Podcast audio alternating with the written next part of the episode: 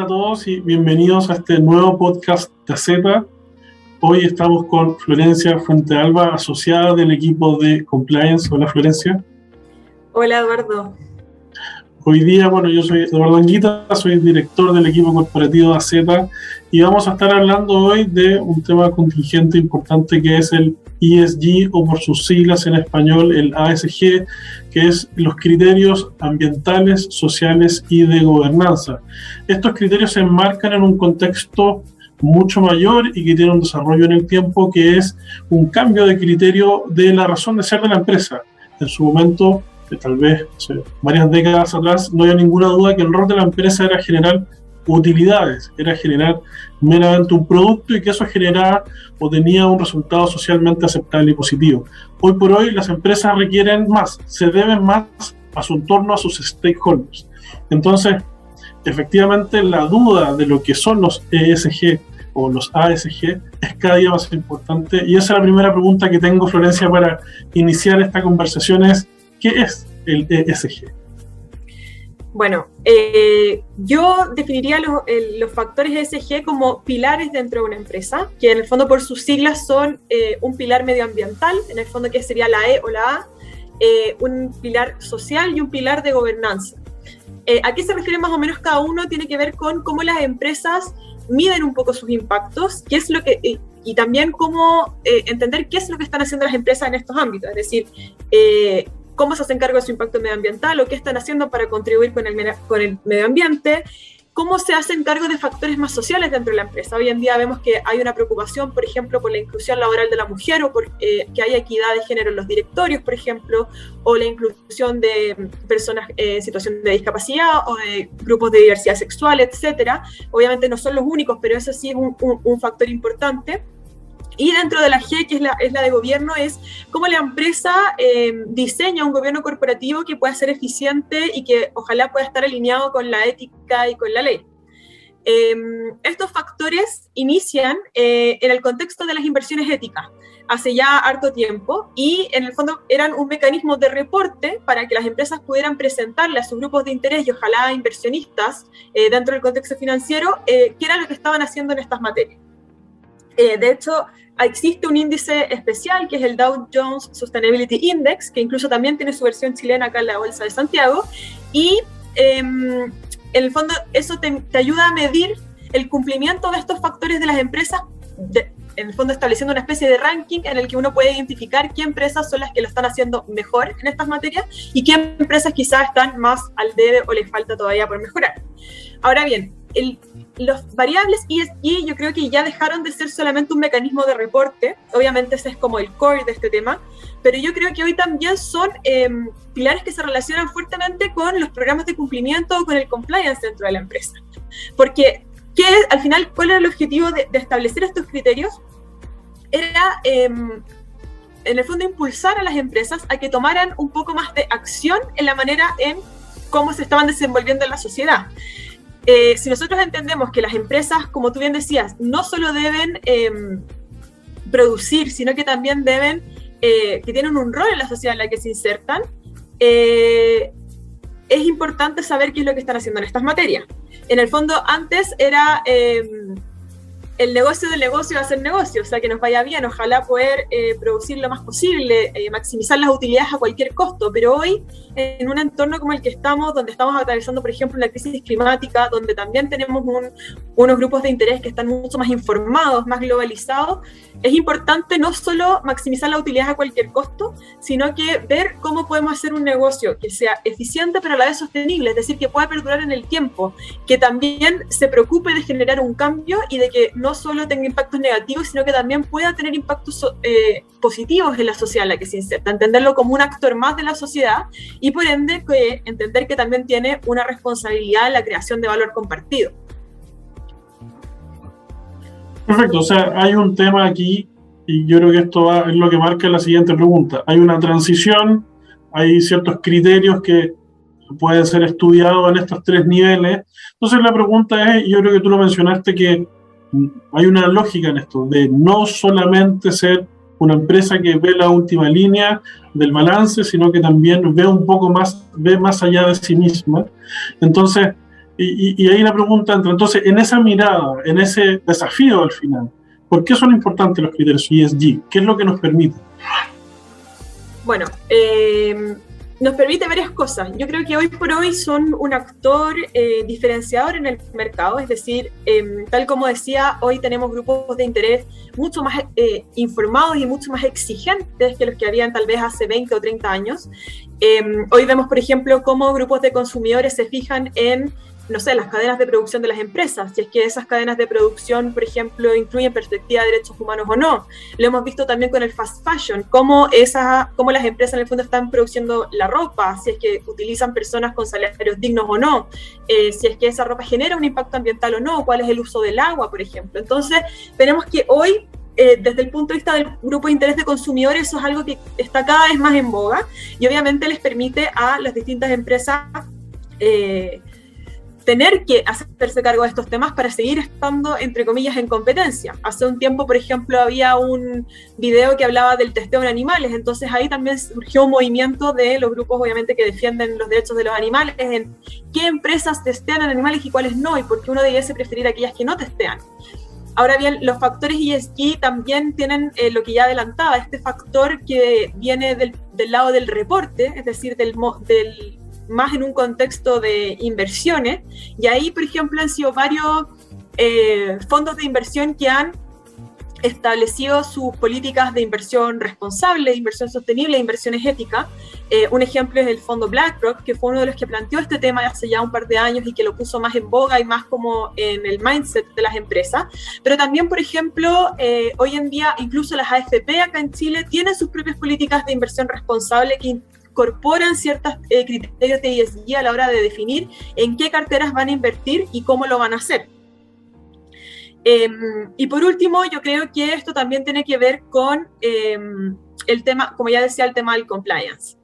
Eh, muy relacionado a los grupos de interés, creo que también eh, los factores ESG ayudan a que las empresas tengan la llamada licencia para operar, que de cierta manera es aquel permiso que da la sociedad a una empresa para que pueda funcionar sin problemas. Hoy es importante que las empresas puedan ganarse la confianza de eh, los consumidores, que puedan ganarse la confianza de las comunidades en las que se insertan. Hemos visto como incluso algunos proyectos medioambientales cuyos impactos son bien negativos para la comunidad que está alrededor, han, de repente se han visto paralizados o se han visto posibilitado de iniciar sus funciones en virtud de que existe una demanda por hacer las cosas de mejor manera. Em, yo creo que también eh, en temas de compliance es importante ver eh, o, o, al menos introducir una visión de ESG. ¿Y por qué? Porque si uno lo piensa, el compliance no solo es el cumplimiento con la ley, sino que también es el cumplir con estándares éticos o cumplir con a veces más allá de la ley, es decir, poner un estándar por sobre que me diferencie de otras empresas. Y en ese sentido, eh, por ejemplo, en el factor ambiental es importante que una empresa entienda qué es, con qué debe cumplir a la hora de funcionar, cuál es el impacto que está generando, qué es lo que podría hacer para minimizar ese impacto, cómo podría aportar, por ejemplo, en disminuir los efectos del cambio climático, qué es lo que puede hacer, si puede reciclar, si puede ayudar de otra manera en el ámbito de gobernanza, yo creo que también tiene alto sentido con el compliance, porque en el fondo tiene que ver con cómo vamos a diseñar un gobierno corporativo sano, transparente, en el que efectivamente funcionen los mecanismos, por ejemplo, de denuncia o de reporte, cómo vamos a, a diseñar la empresa de manera que estemos generando valor y no que estemos completamente bajo el escrutinio público. Hoy en el fondo el daño reputacional al que se pueden ver envueltas las empresas es casi mayor que los daños financieros que pueden venir de una infracción o de un escándalo, o incluso que los perjuicios legales. En ese sentido, creo que eh, las empresas están más conscientes de esto y también han hecho esfuerzos por compensar un poco y en el fondo también es no solo preocuparme de cuánto voy a ganar de aquí a mañana, sino que pensar cómo voy a crecer para que mi empresa se pueda mantener en el mercado 100 años más en el fondo que mi negocio no se caiga porque decidí producir a cualquier costo y después eh, me caí porque los grupos de consumidores me funaron, me cancelaron, como se usa hoy en día, sino que eh, cómo puedo hacer tal vez para crecer a un ritmo más lento, pero más consciente y por ende más sostenible. En el fondo creo que eso es algo que sí la gente está mirando y yo creo que no solo el ESG implica tal vez un crecimiento más lento, yo creo que eso es lo, lo primero que uno piensa, pero yo creo que hoy Em, al ver cómo se están movilizando los grupos de interés, no necesariamente adoptar eh, medidas ESG es un costo, sino que incorporar esa visión te podría incluso generar más ganancias porque vas a diferenciarte respecto a otros factores. Perfecto, o sea, me queda claro al final que hay distintas capas de valor, es decir, hay un valor, pero yo, yo lo llamaría inicialmente estratégico. Aquí eh, la visión, ya hablamos, histórica, es la visión de la última línea, de lo que me trae mayor margen y nos damos cuenta de lo que dice tu Florencia es no todo, ese, no todo lo que me trae margen es necesariamente lo que permite la sostenibilidad de la empresa. Y hay otro elemento interesante que mencionaste, que algo que, que, hablamos harto en estos podcasts, que tiene que ver con compliance, que tiene que ver con la función específica del interior de la empresa que ve o vela por estas materias que al final son captar distintos riesgos y por supuesto este es uno de los riesgos. En ese sentido, y bien específico, al final es, en relación al compliance, dos, dos preguntas breves. Una es un poco qué estándares debería seguir una empresa que quiere unir ESG o cómo se conecta ESG con compliance, dónde está el puente. Y segundo es cómo un compliance officer, porque al final, claro, esto parece ser un rol de los gerentes muy, muy claro y de los directorios, sin duda, en relación al, al objetivo estratégico de la empresa, pero también parece ser un rol del compliance officer como ese tercer eh, tercer, este triunvirato de una buena administración o una buena gobernanza. Entonces, si nos puedes comentar un poco de eso también. Bueno, voy a primero partir al revés, explicando un poco cuál creo yo que es el rol de los compliance officers y en base a eso ir llevándolo a cómo los criterios ESG o, o esta visión estratégica de ESG, como bien tú decías, se puede incorporar a los programas de compliance. Eh, yo en, entiendo que el, el, compliance officer es mucho más que un supervisor de si es que se están cumpliendo o no las cosas. Generalmente la gente lo ve así, pero en realidad si uno se puede analizar cuál es el rol del compliance officer dentro de la compañía, es también un rol un poco de guardián, de proteger un poco el negocio y de, en el fondo, tratar de... Eh, proteger a la empresa de todo aquello que pueda hacer que el negocio se caiga o no avance. Y en eso obviamente entra en gran parte el cumplimiento normativo, pero si uno lo ve en, en, en esencia, la idea del compliance officer es que pueda proteger desde este punto de vista, es también, yo creo, guardián de un tema de las empresas que es un activo más bien intangible, que es la reputación. En el fondo, cómo la gente reconoce mi marca, si tengo buena o no reputación en el mercado, si soy un actor que eh, en el fondo está haciendo un cambio positivo o está siendo percibido negativamente por las personas, eh, por sus grupos de interés. Y desde ese punto de vista, creo que el compliance officer está llamado a involucrarse en las temáticas de ESG porque, como ya adelantaba antes, están estrechamente ligadas con el tema de la reputación. Entonces creo que eh, ahí sí, sin duda, hay un rol. Y la manera en la que yo creo que se va conectando con los programas de, de compliance, yo creo que es una doble dimensión. Por un lado, creo que está fuertemente ligado a los temas éticos, es decir, todo lo que tenga que ver con la cultura corporativa se puede eh, integrar eh, con una visión de ESG, es decir, eh, cómo vamos a, por ejemplo, tomar una postura frente al medio ambiente, si eso lo, tal vez, no sé, en la lucha contra el cambio climático lo vamos a asumir como un principio o algo que va a mover a la empresa. Obviamente la, temática ESG se puede introducir incluso en la misión o visión que va a tener una compañía a largo plazo. Entonces, desde ese punto de vista, en este aspecto de cultura corporativa, que en general también está bien ligado al compliance officer, creo que es algo donde se puede insertar. Pero eh, obviamente también eh, hay un puente normativo, por supuesto, porque obviamente si yo, por ejemplo, trabajo en una empresa eh, minera, eh, sin duda van a haber temas de ESG, como por ejemplo el, el, ambiental y el social, por los impactos que eso podría producir, en el que voy a tener que estar haciendo links normativos constantemente. Uno, para ver que estoy cumpliendo la norma regulatoria, por ejemplo, la Superintendencia del Medio Ambiente, eh, o la RCA que yo pueda tener, o... También ver cómo puedo hacer para elevar un poco el estándar y así generar un mejor cumplimiento. Entonces creo que sí se van dando puentes y eh,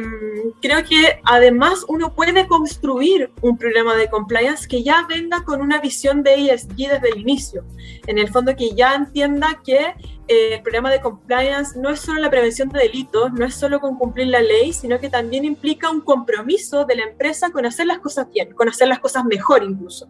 Y en ese compromiso de hacer las cosas bien, bueno, sin duda entra eh, la preocupación de cómo hago un gobierno corporativo que sea más sólido, que en el fondo permita que eh, la gente cumpla, que no haya, por ejemplo, no se vean en, el fondo involucrados, no sé, en un escándalo de colusión, en un escándalo de corrupción, entre otros. ¿Cómo hago para incluir a ciertos grupos de la sociedad que podrían estar eh, relegados o cómo hago para internalizar algunas de mis eh, externalidades negativas en el ámbito social y así también como con el medio ambiente. Perfecto. Yo creo que la conclusión es claramente, me quedo con esa frase, que efectivamente son cosas integrables, que es, puede haber un programa de compliance y, o sea, puede haber un compliance officer preocupado de estos temas y sin duda deben estar preocupados. Y a su vez puede haber un programa de compliance que acoja estas cosas y que un poco sea una parte de la estructura de la empresa que permita llevar adelante estos temas. Entonces, muchas gracias Florencia por tu tiempo hoy. Eh, doy gracias a los que nos escuchan, ya sea que nos escuchen en YouTube o LinkedIn o donde sea. Los invitamos a seguirnos en LinkedIn, al Bailis Eliasnik, y a, y a ingresar a nuestra página www.az.cl donde publicamos consistentemente de estos temas y muchos otros más. Muchas gracias.